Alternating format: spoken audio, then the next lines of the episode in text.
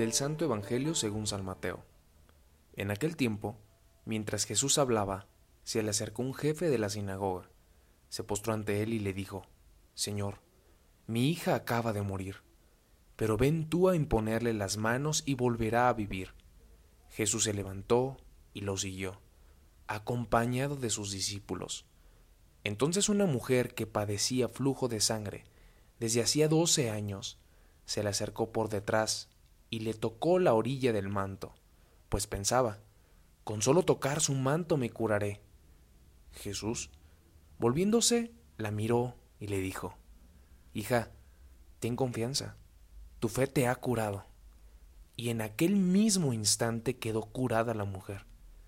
Cuando llegó a la casa del jefe de la sinagoga, vio Jesús a los flautistas y el tumulto de la gente y les dijo, Retírense de aquí. La niña no está muerta, está dormida. Y todos se burlaron de él. En cuanto hicieron salir a la gente, entró Jesús, tomó a la niña de la mano y ésta se levantó.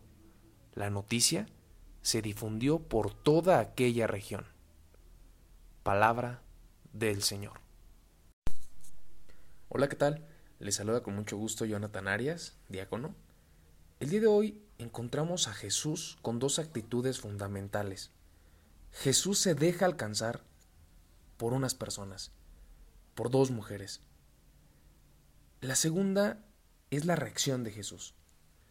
En la primera encontramos cómo Jesús no pone precio ni económico ni moral.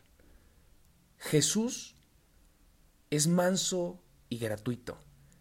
Se deja atraer por el amor y la compasión ante el sufrimiento tanto del padre de la chica como de la mujer que sufre por el flujo de sangre. Es que Jesús se conmueve ante el dolor y reacciona ante el dolor, reacciona ante la muerte.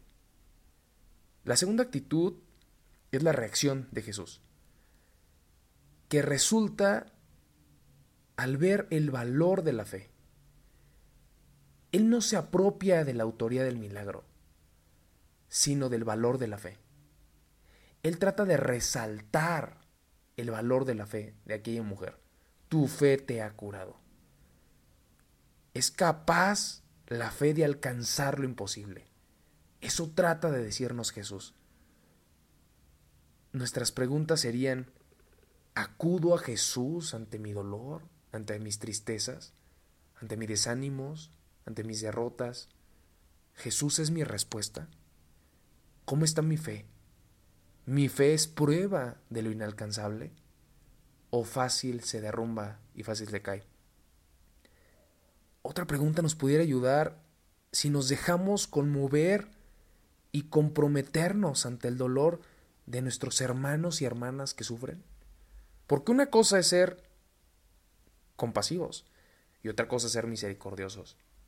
El compasivo es el que sí le duele, es sensible, pero no hace nada. La misericordia es dejarte impulsar, llevarte al compromiso después de aquella compasión.